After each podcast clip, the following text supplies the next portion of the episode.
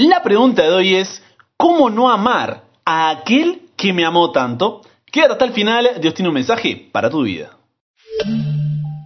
Buenas, ¿cómo estás? Soy el pastor Brian Chalai y te doy la bienvenida a esta comunidad imparable porque nunca para de aprender, nunca para de crecer en su relación con Dios porque hasta el cielo no paramos. Queremos ser vecinos en el cielo, así que si ese es tu deseo, esa es tu oración, te doy la bienvenida, estás en el lugar correcto, ya eres parte de esta comunidad. Y hoy tenemos un programa, tenemos un programa, cuando lo estaba estudiando, y eso que lo estuve estudiando, le viene dando vuelta al tema, le viene dando vuelta y, y quiero compartirlo contigo porque hay algo que muchas veces nos olvidamos, entre comillas, ¿no? Dejamos de lado, pero que es tan clave, que es tan vital, que lo cambia todo y lo vamos a ver en la vida de Abraham. Así que, sin más, para no, no retrasar el comienzo, te invito a hacer una oración para darle la bienvenida a nuestro invitado de honor como en cada programa.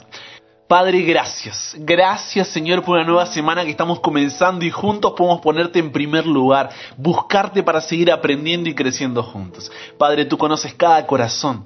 Conoces cada hogar, cada persona que se ha sumado al programa de hoy, conoces sus problemas, circunstancias, crisis, Señor, que puedas estar con cada uno de ellos, Señor, darle paz en su vida y sobre todo que puedan confiar en que tú cumples sus promesas en cada uno de ellos. Señor, Bendícenos ahora que vamos a abrir tu palabra. Que tu Espíritu Santo nos pueda guiar, que sean tus palabras y no las mías, y podamos ser llenos de ti para poder enfrentar este día y esta semana, tomados de tu mano, sabiendo que servimos al Rey de Reyes y Señor de Señores.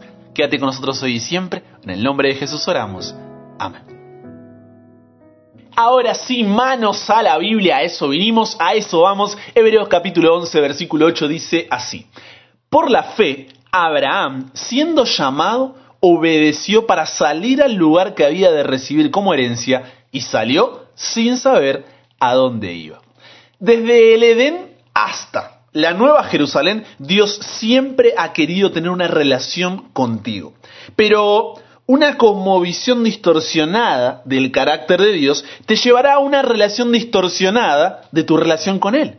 Entonces, puede que tu relación con Dios en este momento sea, no sé, nula. Estás aquí por obligación, ¿no es cierto? Te mandaron el programa o alguien en casa lo está escuchando a todo volumen. Puede que tu relación con Dios sea lejana. Hace mucho que no tienes un momento diario con Dios y hoy, hoy ni siquiera tú sabes por qué estás escuchando este programa. Simplemente le diste play. Puede que tu relación con Dios esté herida.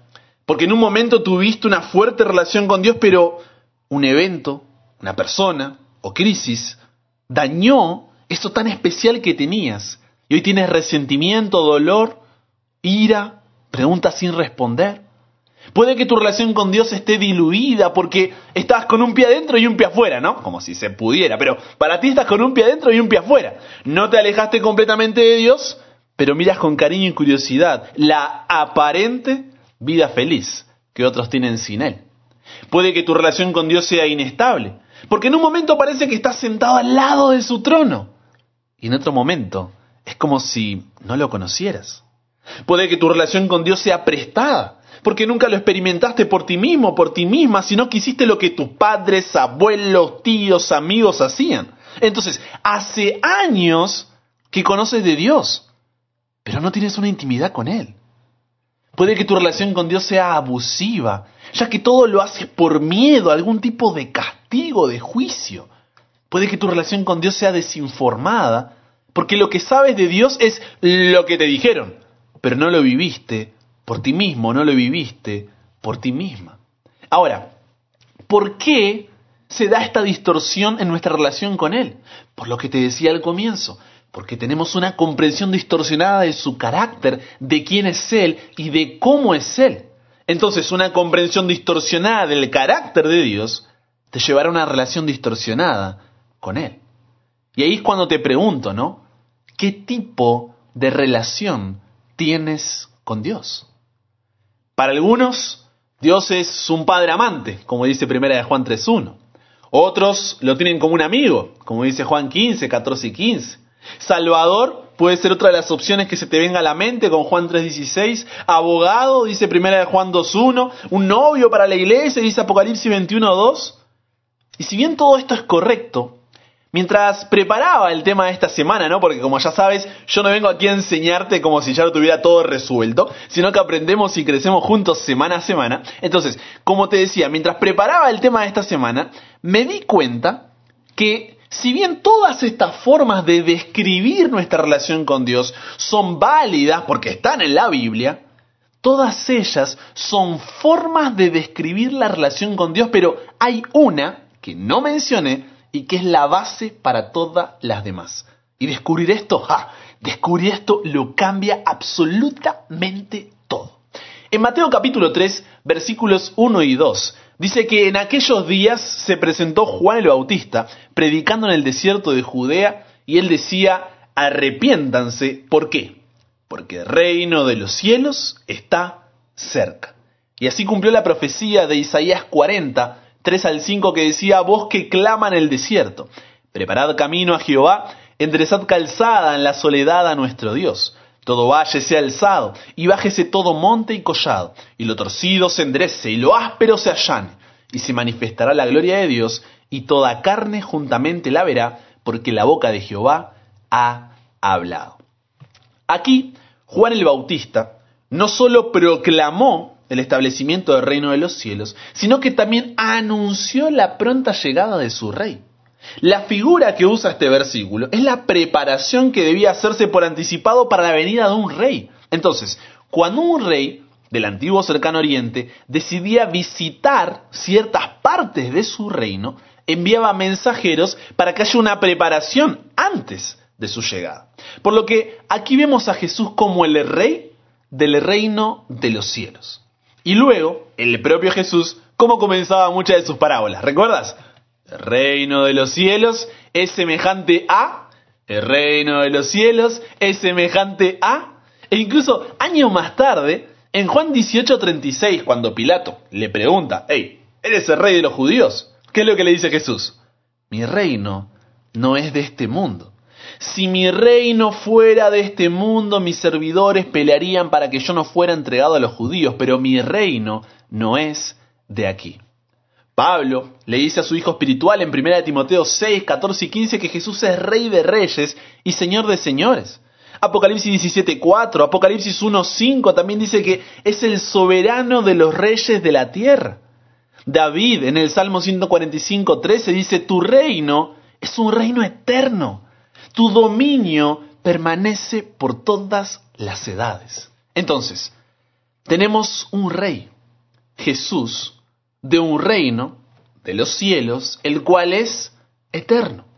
¿Me sigues hasta aquí? Ahora bien, los límites del reino de este rey son el universo. No hay nadie por encima ni antes que él. Las extensiones de su reino atraviesan cada galaxia, cada estrella, cada planeta. Y ahora decide establecer un nuevo dominio, el planeta Tierra. Por eso Génesis 1.1 dice, en el principio creó Dios. Una vez que hizo la luz, el firmamento, separó las aguas de la tierra y sus frutos, hizo el sol, la luna, las estrellas, las aves, animales marinos y terrestres, su nuevo dominio de este rey piensa como un rey, ¿ok? Su nuevo dominio ahora estaba listo para ser administrado, para ser gobernado. Para esto el rey que hizo? Génesis 1, 26 al 28 que dice, entonces dijo Dios, hagamos al hombre a nuestra imagen conforme a nuestra semejanza, y señoree en los peces del mar, en las aves de los cielos, en las bestias, en toda la tierra y en todo animal que se arrastra sobre la tierra. Así que Dios creó a los seres humanos a su propia imagen, a imagen de Dios los creó, hombre y mujer los creó. Y luego Dios los bendijo con las siguientes palabras. Sean fructíferos y multiplíquense. Llenen la tierra y gobiernen sobre ella. Reinen sobre los peces del mar, las aves del cielo y todos los animales que corren por el suelo. Esto que el rey está haciendo aquí con Adán y Eva, con la humanidad, se conoce como una tenencia feudal o tierra de honor. ¿Qué significa esto, Brian?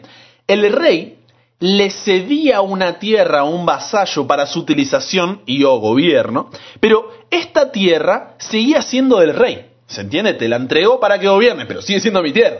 Para esto, el vasallo que hacía juraba fidelidad a su rey a través de un pacto que se conoce como vasallaje, que ya vimos en los anteriores eh, episodios, en los anteriores programas. Entonces, las obligaciones contractuales de la relación vasalláltica quedaban sin efecto para una parte si la otra incumplía gravemente las suyas. Esto es como cuando, a ver, para que se entienda mejor, yo tengo un auto, ¿no es cierto? Y quiero ponerlo a trabajar como un remis, o tengo una camioneta y quiero trabajarla como un flete. Entonces, yo soy el dueño de la camioneta, pero yo no quiero ser el que maneje la camioneta para hacer el flete o para poder ser remisero, sino que ¿qué es lo que hago? Traigo a una persona y le digo, mira, toma mi camioneta y la pongo al volante de la camioneta, pero la camioneta sigue siendo mía.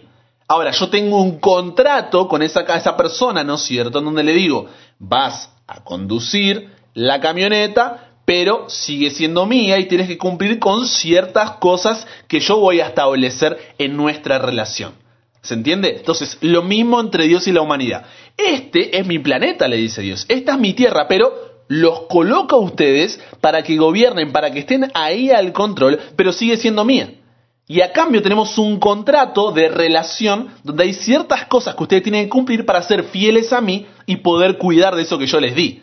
¿Se entiende? Está un poco más claro ahí. Entonces, la entrada del pecado hizo que, como dijo Jesús en Juan 12:31, Satanás, un rebelde que fue echado de la capital de la ciudad de Dios y se llevó consigo un tercio de los habitantes de ella, pase a ser el príncipe de este mundo, ocupando el lugar de gobierno que era de la humanidad. Esto es como que la persona que contrataste para manejar el auto la camioneta le entregó la llave a otro extraño. Y le dice, toma, todo tuyo. ¿Por qué? Porque lo engañó, cayó en la ilusión de que podía ser el dueño de esa camioneta. Ahora, por eso Jesús, en Mateo 6:24, dice que ninguno puede servir a dos señores. ¿Por qué? Porque ahora debes decidir. Te diste cuenta que eso estaba mal. Pero ahora, ¿serás fiel al rey del universo o eres fiel al príncipe, el usurpador de este mundo? ¿Se entiende la, decisión que hay en el medio?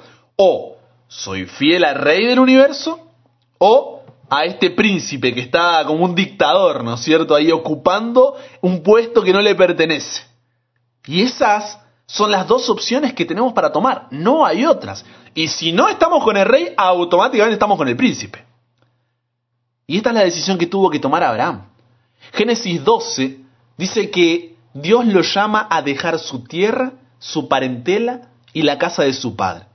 ¿Qué significa esto? Su tierra. En nuestra cultura móvil, urbana, no comprendemos por ahí la relación de la gente de generaciones anteriores con su tierra. Pero en aquel momento, y para muchos incluso hoy en día, salir de tu tierra era, a ver, ¿cómo decirlo? Era, era perder parte de uno, era, era tu pasado, era tu identidad.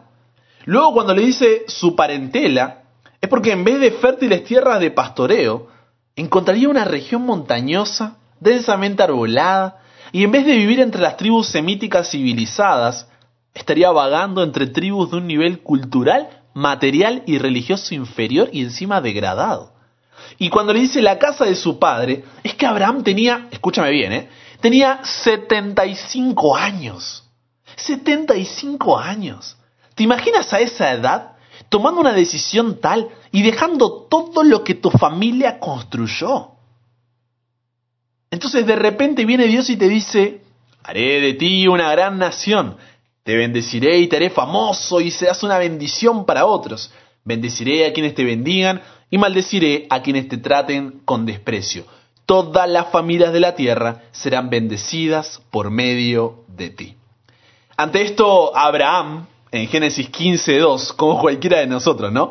Va y le pregunta a Dios, a ver Dios, me encanta la promesa, yo sé que lo haces con la mejor onda del mundo, pero ¿de qué sirven todas tus bendiciones si ni siquiera tengo un hijo? Ya que tú no me has dado hijos, Eliezer de Damasco, un siervo de los de mi casa, heredará toda mi riqueza. En otras palabras, Abraham le dice, a ver, eh, ¿cómo decírtelo, Dios? No sé si te diste cuenta. Pero ¿cómo puede ser posible eso que me dices si ni siquiera tengo un hijo? Es una locura, no tiene sentido. ¿Cómo mi descendencia va a ser de bendición si ni siquiera tengo uno? Ni siquiera tengo uno. Entonces, te pregunto, ¿no? ¿Alguna vez te has sentido de esa manera delante de Dios? Teniendo que dejar tu tierra, tu parentela, la casa de tu padre. Y con esto me refiero a tener que confiar en algo que parece una locura. Siendo sinceros, es algo que nos cuesta, ¿no? Muchas veces ante el llamado de Dios, muchos sentimos miedo, desesperación o incertidumbre cuando Dios te dice, déjame guiar tu vida, déjame guiar tu vida. ¿Por qué? Porque no queremos perder el control. Vamos, seamos sinceros, queremos hacer lo que nosotros queremos, como nosotros queremos, cuando nosotros queremos y con quien nosotros queremos. ¿Por qué deberíamos entregar eso en las manos de otro que no sea yo mismo? Recuerdo cuando tenía 20 años, tuve uno de estos momentos de quiebre, ¿no? Me gusta llamarlos, donde Dios te dice, ¿confiarás en mí para darme el volante y llevarte a lugares que jamás imaginaste? ¿Me dejarás agregar el extra que haga de tu vida ordinaria algo extraordinario? En aquel momento yo estudiaba ingeniería en sistemas en la Universidad Tecnológica Nacional, Buenos Aires, Argentina. Estaba de novio con la mujer que ahora es mi esposa. Tenía un buen trabajo como técnico electromecánico. Era director del Ministerio de los Adolescentes en mi iglesia, diácono, pianista del coro junto con mi hermano. Vivía en casa de mis padres con toda mi familia. Y Dios me llamó a dejar mi tierra, mi parentela y la casa de mi padre para estudiar teología y servirlo como pastor. Jamás me lo había imaginado. Así como me escuchas, soy una persona tímida que prefiere quedarse siempre en casa, que no anda rodeado de mucha gente, que pasa desapercibido, que se sienta siempre atrás. O sea, y yo como pastor. Es una locura, como hubiera dicho Abraham, ¿no? Encima para esto debía cambiarme de carrera a mitad de la misma. Decirle a mi novia que me iría a otra provincia a estudiar renunciar a mi trabajo bien pago, dejar mis funciones de la iglesia a la cual iba hace 20 años y salir de la casa de mis padres donde tenía todo servido. Entonces, a ver, ¿te puedo ser sincero? Mi primera respuesta fue, estás loco. Eh, no, no tiene sentido, Dios. Estoy perfectamente aquí donde estoy y encima ya hacía videos para YouTube hace años y compartía a Jesús. ¿Para qué sacarme de donde estoy si ya estoy cumpliendo la misión? ¿Alguna vez te has sentido así? ¿Has tenido que dejar algo? ¿Soltar el control? ¿Caminar aún sin tener respuestas? ¿Dar un paso aún sin saber a dónde? ¿Confiar en medio del dolor? ¿Crucificar el yo y dejar que Dios guíe tu vida? Podemos ser transparentes. No importa si cuántos años conoces a Jesús, no importa cuál sea tu apellido, no importa si tienes o no funciones en la iglesia, ni siquiera importa si eres pastor. No es fácil entregar el control, porque al final del día todos somos pecadores. Entonces, ante la pregunta de Abraham, ¿de qué sirven todas tus bendiciones si ni siquiera tengo un hijo? ¿Sabes lo que hace Dios? En Génesis 15, 7 le responde diciendo, yo soy Jehová, que te saqué de Ur de los Caldeos para darte a heredar esta tierra. Cuando uno lee esto tranquilamente podría pensar, oh, sí, yo sé que fuiste tú. ¿Y? ¿Y? ¿Qué, se supone que haga con esa declaración? Pero para entender completamente este contexto debemos entender que en los tiempos bíblicos la gente del cercano oriente le daba una, una gran importancia a los nombres. Un nombre indicaba las características personales, pensamientos, emociones o circunstancias que rodeaban la ocasión cuando fue dado ese nombre. Y Dios, en este caso, le dice, yo soy quien? Jehová. Nombre que aparece 6.828 veces en el Antiguo Testamento, afirmando la eternidad, por un lado, y la fidelidad de Dios, por otro. O sea, muestra un Dios vivo, un Dios fuente de vida, en contraste con los dioses paganos en los cuales se movía Abraham, que lo rodeaban, ¿no es cierto? Pero los cuales no existían más allá de la imaginación de sus adoradores. Entonces, volviendo al texto donde Dios responde al miedo, a la incertidumbre y a la desesperación de Abraham, cuando en Génesis 15:7 dice, yo soy Jehová, que te saqué de Ur de los Caldeos, para darte a heredar esta tierra, lo que Dios está haciendo es diciéndole, hey, hey, sí, sí, sí, tú, Abraham, vas a limitar a un Dios eterno autosuficiente, autoexistente y que nunca ha fallado? ¿En serio? Y esa respuesta me, me, encanta, ¿no? Porque dejar que nuestra vida sea guiada por otro, someter nuestra voluntad a otro, entregar nuestros deseos a otro, es una locura hasta que nos damos cuenta quién es ese otro. Y es que los sentimientos, crisis, problemas o circunstancias nublan nuestra vida y no nos damos cuenta de que ese otro es Jehová. Piensa por un momento, a ver. Dios está al control de lo que hasta ahora se estima que hay un aproximado de 2 billones de galaxias. Eso es el 2 y 9 ceros después. Una galaxia dentro de esas 2 billones es la nuestra, la Vía Láctea. Solo en nuestra galaxia hay 300 billones de estrellas.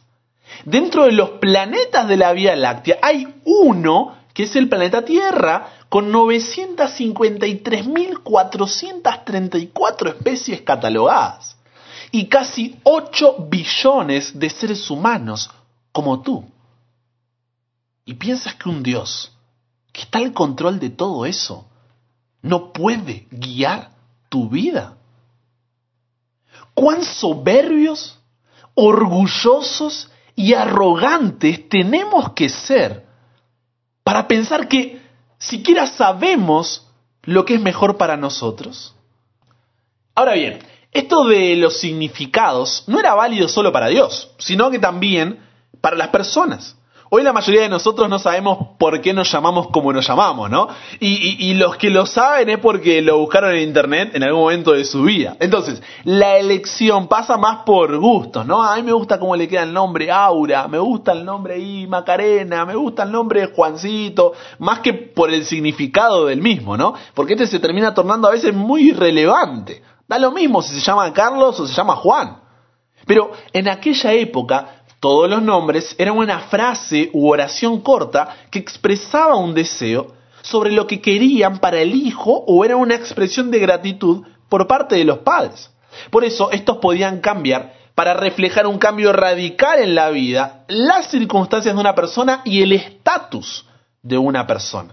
En Génesis 32, Jacob pasa a ser Israel. En Génesis 41, José pasa a ser Safnat Panea. En Daniel 7, Daniel, Ananías, Misael y Azarías pasan a ser Belsasar, Sadrach, Mesach y Abednego. Y lo mismo hizo Dios. Le cambió el nombre Abraham, que significa el Padre es exaltado, por Abraham, que significa Padre de una multitud. Entonces, de esta manera le estaba diciendo, hey, yo puedo hacer un cambio radical en tu vida, puedo cambiar tus circunstancias, puedo cambiar tu estatus, confía en mis promesas. Pero antes de decirle eso, sigamos unos versículos atrás, en Génesis 17.1, Dios se identifica delante de Abraham con otro nombre, que no es Jehová. Mira lo que dice. Dice, yo soy el Dios Todopoderoso. Anda delante de mí y sé perfecto. Fíjate que el título que utiliza aquí es Dios Todopoderoso, cuya traducción es El Shaddai. Vamos a explicar qué es esto de El Shaddai. La parte El está relacionada con Elohim, la misma que se usa en Génesis 1.1 cuando dice, en el principio creó Elohim los cielos y la tierra. Entonces, esta palabra describe un Dios poderoso, capaz de crear de la nada. Por otro lado, Shaddai significa pecho, alguien que suple, que nutre, que satisface. Entonces, si juntamos ambas palabras, el Shaddai, este nombre nos muestra a un Dios extremadamente poderoso que puede suplir y sustentar. Tremendo, ¿no? Entonces, lo que Dios le está diciendo es, Abraham, ¿crees que yo, el que hizo la luz, el firmamento, separó las aguas de la tierra y sus frutos, el sol, la luna, las estrellas, el que hizo las aves, animales marinos y terrestres, solo con mi voz, solo con mi palabra. No podría concederte un hijo. ¿En serio vas a limitarme tanto? Porque ese es el rey que hace un pacto eterno con la humanidad. Jehová el Shaddai, un Dios eterno, autoexistente, autosuficiente, fiel, todopoderoso que puede suplir y sustentar tu vida. Por eso Salmos 9:10 dice, los que conocen tu nombre confían en ti, porque tú, oh Señor, no abandonas a los que te buscan. ¿Qué significa esto? Que cuando entendemos que las promesas de Dios dependen de quién es Él y no de los resultados, todo cambia. Porque muchos cuando ven sus resultados, cuando ven que esto no está pasando, que no hay salida, que está en una crisis, que está en un problema, una circunstancia, un obstáculo, y ven que, que, no hay salida, dicen, ah, Dios me abandonó, Dios no me escucha, Dios no existe, a Dios no le importo, se enojan con Dios, lo señalan. Y Dios te dice, hey, mis promesas no dependen de que todavía no veas los resultados, dependen de quién soy yo. Entonces la gente que reacciona de esa manera es porque no conoce el nombre de Dios. ¿Por qué? Porque los que conocen tu nombre confían en ti. ¿Por qué? Porque tú, oh Señor, no abandonas a los que te buscan. La verdadera fidelidad es cuando sin ver resultados sigues confiando en la promesa. ¿Por qué? Porque no confías en los resultados, sino en aquel que te hizo la promesa. Entonces, para este pacto, Dios se acerca a Abraham mostrando la misericordia de que a pesar de quién es Él, se importa con cada uno de nosotros. Pecadores, rebeldes, indignos, inmerecedores. No somos nada comparados con quién es Él, pero igual nos ama. Luego le da una orden, le dice, sal de tu tierra, de tu parentel y de la casa de tu padre y ve a la tierra que yo te daré. Esta orden implica una prueba de confianza total en Dios, porque este pacto no es por los méritos del vasallo, sino por la gracia del rey. Fíjate que el vasallo no hizo nada para obtener la tierra, Dios se la daría. Pero lo que debía hacer el vasallo era probar su confianza. Porque el rey le daría una tierra a alguien que no confía en él? ¿Por qué tú le prestarías tu auto, tu camioneta a alguien en quien no confías? Por más fructífera que fuera la tierra, si Abraham no caminaba en dirección a ella siguiendo la voluntad del rey, jamás podría habitarla. ¿Por qué? Porque tu fidelidad no es para ganarte la tierra, sino para caminar y llegar a ella, a la tierra que Dios ya te dio. Por eso finalmente le da una promesa donde se ve el propósito de Dios de salvar a la humanidad, ya que los verdaderos descendientes de Abraham son todos aquellos que confiamos en el Rey, independientemente de nuestra nación. Y la señal de ese pacto fue la circuncisión. Esta mostraba la sumisión de Abraham al gobierno del Rey de Reyes sobre su vida. ¿Por qué? Porque la circuncisión distinguía la descendencia de Abraham de la de los gentiles, perpetuaba el recuerdo del pacto de Jehová, fomentaba el cultivo de la pureza moral, representaba la justificación por la fe, simbolizaba la circuncisión del corazón y prefiguraba el rito cristiano del bautismo. Tanto así que en Génesis 22 vemos la fidelidad de Abraham un Abraham que está dispuesto a sacrificar a su propio hijo, el cual esperó por más de 20 años, que tuvo a los 100, mostrando así que nada es demasiado precioso para que no se lo demos a Dios. No porque Él necesite nuestra obediencia, Él no necesita tu obediencia, sino porque tú y yo la necesitamos para nuestro bien. Desde el Edén hasta la Nueva Jerusalén, Dios siempre ha querido tener una relación con la humanidad, comencé diciendo. Pero una comprensión distorsionada del carácter de Dios te llevará a una relación distorsionada con Él. Y yo no sé cómo está tu relación con Dios hoy. No sé si es nula, lejana, herida, diluida, inestable, prestada, abusiva, desinformada, no lo sé.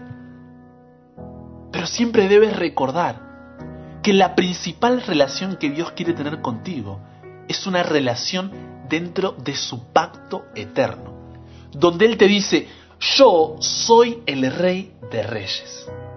Pero este no es un rey dictador, no es un rey autoritario que se aprovecha de su posición. Al contrario, es un rey justo, amoroso y misericordioso.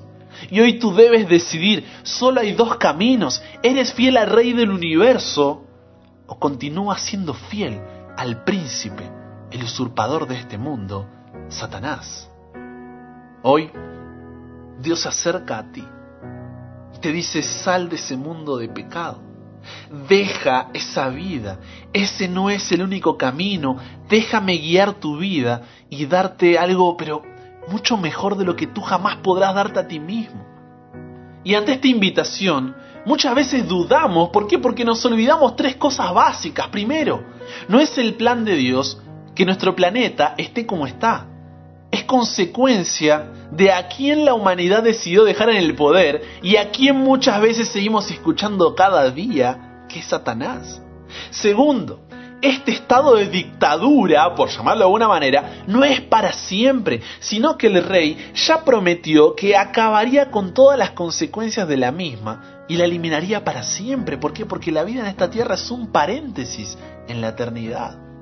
Y por último, nos olvidamos de que le damos nuestra fidelidad a un príncipe que no es dueño de nada, en lugar de un rey que es dueño de todo. Le damos nuestra fidelidad a un príncipe que está en el trono por intereses propios, en lugar de un rey que quiere lo mejor para nosotros. Pero por encima de todo le damos nuestra fidelidad a un desconocido, en lugar de aquel que es nuestro Padre. Y encima nos parece una locura esta invitación. Y al igual que Abraham, le señalamos a Dios nuestra vida y le decimos, ¿cómo puedes cumplir tus promesas en mí? Mira mi vida. ¿Cómo confiar en tus promesas cuando los que me rodeaban consiguieron avanzar en la vida, pero yo sigo viviendo en la casa de mis padres sin haber logrado nada? Cuando debería haberme ido hace años atrás y tener mi propia familia. ¿Cómo confiar en tus promesas cuando estoy o tuve que cerrar mi negocio? Cuando no encuentro trabajo hace seis meses, un año, cuando no conseguí ese ascenso, cuando me echaron de mi trabajo, cuando no tengo ni para el pan de hoy en mi casa para pagar ese medicamento que tanto necesito. ¿Cómo confiar en tus promesas cuando no consigo estudiar la carrera que amo, cuando no puedo aprobar ese final, cuando recursé ese año, cuando no conseguí esa beca, cuando mi deuda con la universidad es tan grande, cuando no consigo juntar el dinero para estudiar, cuando no puedo ir a estudiar y tengo que trabajar para ayudar a mi familia, cuando estoy estudiando esta carrera porque es la que mis padres eligieron por mí pero a mí no me gusta, cuando quiero cambiarla pero no me animo porque estoy cerca del final y tengo miedo al qué dirán o al desilusionar a otros. ¿Cómo confiar en tus promesas? Si vivo en una familia donde mis padres se la pasan gritando, donde el alcohol y las drogas hacen desastres, donde fui abusada por mi hermano, donde a mis padres no les importo, donde mis hijos me ignoran y me tienen abandonada, donde soy rebajado, donde soy humillada, donde nadie cree en mí, donde no me valoran, una familia que me abandonó, una madre que nunca quiso saber de mí, un padre que se divorció y armó su propia familia. ¿Cómo confiar en tus promesas con el diagnóstico que tengo en la mano? Si tengo a mi madre entubada con COVID, si perdí familia en esta pandemia, si estoy con esta enfermedad crónica hace años que no me permite vivir la vida, si tuve este accidente y mira cómo me dejó, si me queda poco, si perdí a mi hijo. ¿Cómo confiar en tus promesas si mis amigos solo me usaron? Si abusaron de mi confianza, hablaban detrás de mí, Solo me querían por lo que les podía ofrecer, pero no por quien yo era. ¿Cómo confiar en tus promesas si mi esposo me dice que no me ama, si mi esposa se acostó con otro, si el alcohol y las drogas destruyeron mi matrimonio, si la pornografía y la masturbación me tienen esclavizado y me están destruyendo, pervirtiendo mi visión, si el que pensaba que era el amor de mi vida solo me usó, si tengo una relación abusiva? ¿Cómo confiar en tus promesas cuando no veo resultados. Y al igual que Abraham, Dios hoy te dice, hey, Marian, Carla, Marcelo, Freddy, Tomás, yo soy Jehová. Hey, Lucía, hey, Dora, yo soy el Shaddai. Mi fidelidad es eterna, Joaquín. Mi poder es infinito, Marta. Yo soy el que suple y sustenta, y así como creé este mundo con mi palabra, si hoy me dejas guiar tu vida, yo puedo restaurarte y hacer de ti una nueva creación. Amén. Porque cosas que ojo no vio, ni oído yo, ni han subido en corazón de nadie, son las que he preparado para ti si me dejas guiar tu vida. Quiero darte un cielo nuevo y una tierra nueva. Quiero secar tus lágrimas y que ya no haya más dolor, sufrimiento, angustia ni muerte. Y tú, si hoy aceptas mi pacto eterno cuya señal es la fe en Cristo Jesús, mi amor te transformará y reinarás conmigo para siempre. Cuando entendemos que estamos en una relación con el Rey de Reyes, el Rey del universo, es que podemos comenzar, y digo comenzar porque nunca terminaremos, de entender el amor de Dios. Porque a pesar de ser quien gobierna sobre las 2 billones de galaxias, las 300 billones de estrellas, de sustentar las 953.434 especies y casi 8 billones de seres humanos, le importas cuando se supone que eres tú, quien tiene que entregar hasta lo más precioso que tienes a ese rey, solo por quien es él, ¿sabes lo que él hace? En su gracia primero entregó hasta lo más precioso, su propia vida en la cruz, a pesar de lo pecador que eres tú y a pesar de lo pecador que soy yo. Para que ahora tú y yo podamos amarlo a Él porque Él nos amó primero. Cuando entiendes o comienzas a entender un amor tan grande, es cuando no puedes no responder a ese amor y tu amor por Dios pasa a ser mayor que tu amor por el pecado, transformando así tu vida por toda la eternidad. Si logras vencer o deshacerte del pecado por tu cuenta, imposible. Pero el amor a un Dios que te amó tanto, todo lo puede. Entonces ve hoy a Dios, confiesa tu pecado y dile, Padre, no sé cómo estaba dejando que aquel que me quitó todo guíe mi vida, en lugar de dártela a ti, que me la diste en primer lugar. Pero ya no más. Arrepiéntete y dile, sé que será una lucha porque es difícil dejar en tus manos mi orgullo, mi arrogancia y mi soberbia que se cree más que ti como rey del universo, pero te necesito y creo en ti, por eso hoy te entrego mi vida. Y al decir esto, puedes tener la seguridad de que como dice Isaías 43, 25, Dios borra tus pecados y no los recuerda más. No importa cuán lejos te hayas ido o cuán bajo hayas caído, Él te da una nueva oportunidad de serle fiel. Y al aceptar ser parte de su pacto, con la señal de la fe en el sacrificio de Jesús en la cruz que tomó tu lugar, hoy, al igual que Abraham, Dios cambia tu nombre y te dice como en Isaías 43.1, no temas, porque yo te redimí. Te puse nombre, mío eres tú. Ya no eres huérfano, ahora eres un hijo, una hija de Dios. Porque ahora eres un hijo, una hija del rey. Y sabes que ese rey también es tu padre, que ese rey también es tu amigo, que ese rey es tu abogado, que ese rey te ama y es tu salvador. Jehová el Shaddai.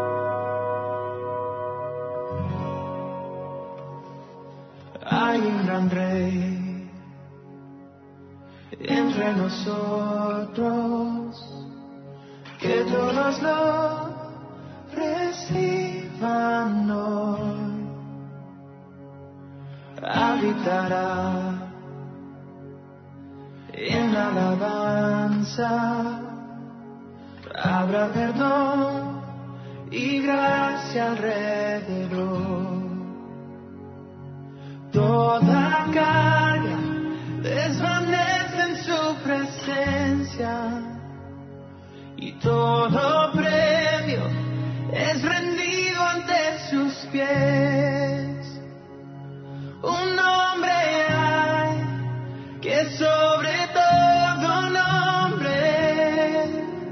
Oh Jesús, Rey.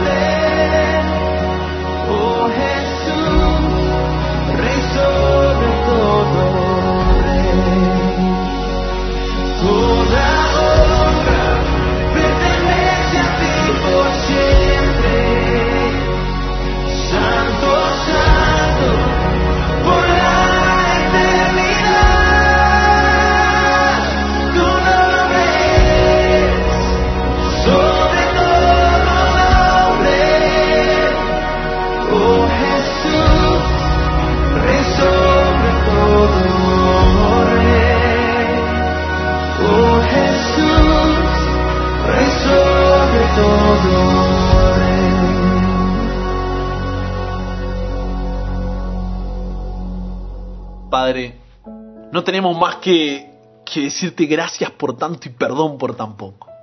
Hoy venimos delante de ti con nuestro pecado, nuestros errores, nuestras fallas, nuestras caídas, nuestro pasado, nuestro presente, nuestro todo.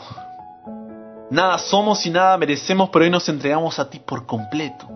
Nos rendimos ante tus pies porque tu nombre es sobre todo nombre, porque tú eres rey sobre todo. Confiamos en tus promesas porque tu fidelidad es eterna, porque tu poder es infinito y tú puedes suplir y sustentar nuestras vidas hoy y siempre. Perdona nuestros pecados, Señor. Tú conoces hasta lo más profundo de nuestro corazón. Restaura nuestras vidas. Nos humillamos delante de ti para recibir un nuevo nombre, para ser llamados tus hijos, ya que no podemos rechazar un amor tan grande. Bendice, Padre, cada corazón, cada hogar que se ha sumado al programa de hoy, que podamos irnos con la seguridad de que en el nombre de aquel que es rey sobre todo rey, en el nombre cuyo nombre está sobre todo nombre, oramos. En el nombre de Jesús, nuestro Señor y Salvador, nuestras mentes son cambiadas, nuestros corazones renovados, nuestras vidas transformadas. Amén.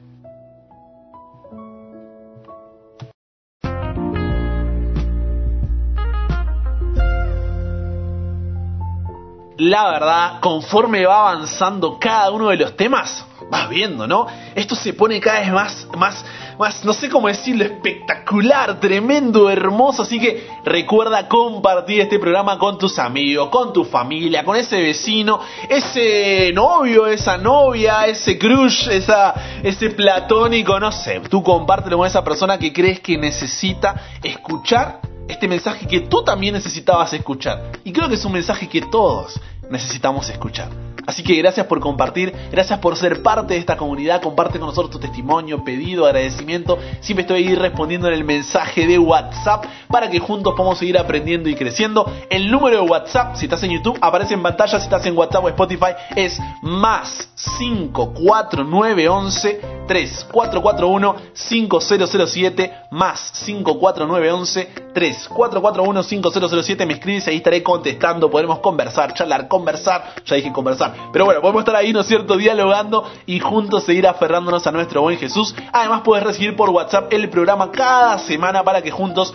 podamos seguir ahí al límite, ¿no es cierto? Siempre conectados y siempre, ¿no es cierto? Tomados de la mano de Jesús. Y recuerda seguirme en Instagram, en YouTube, en Spotify. Estamos ahí a full y en el canal de Telegram. Si quieres recibirlo por ahí, también puedes sumarte al canal de Telegram que estamos estrenando en esta temporada. Con eso dicho, te mando un abrazo, pero enorme, ¿sabes? Acá, de corazón a corazón.